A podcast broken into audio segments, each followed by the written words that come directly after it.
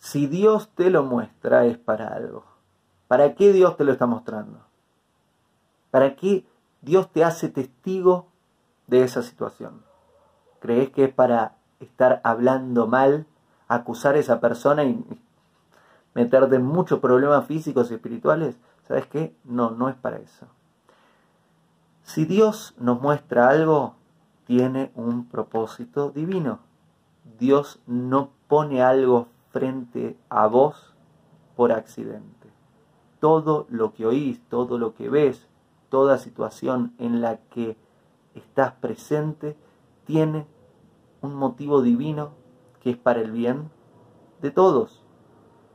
Esto no quiere decir que tengas que participar de toda situación que se coloca frente a vos. Hay muchas situaciones que Dios coloca frente a vos para que digas no, esto no.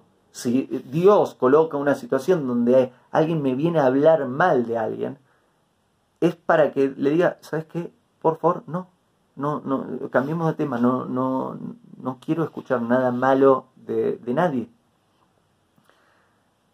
En resumidas cuentas, todo lo que Dios te presenta tiene dos objetivos, uno es aprender y el otro es servir.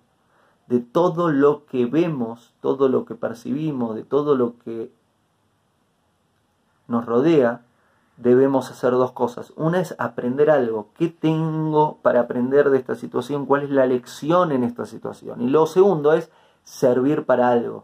¿Cómo puedo ayudar al otro a través de esta situación. Muchas veces es alentarlo, muchas veces es detenerlo, muchas veces es corregirle la dirección para un lado o para el otro. Obviamente que hay que hacerlo de la forma apropiada. Toda situación que Dios nos coloca frente a nosotros tiene la posibilidad de que aprendamos algo y de que sirvamos para algo. No nos está colocando esta situación frente a nosotros para que hablemos mal de la situación o del otro. El audio que acabas de oír es un fragmento del podcast completo llamado ¿Qué es el mal lenguaje Loshon Hara? Lo puedes encontrar en mi canal de Spotify, de iTunes, Google Podcast y más. Gracias.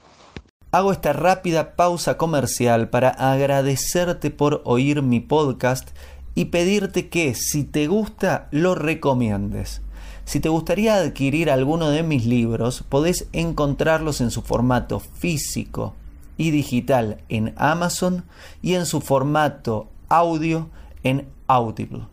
Gracias y que continúes disfrutando del contenido que tengo para vos.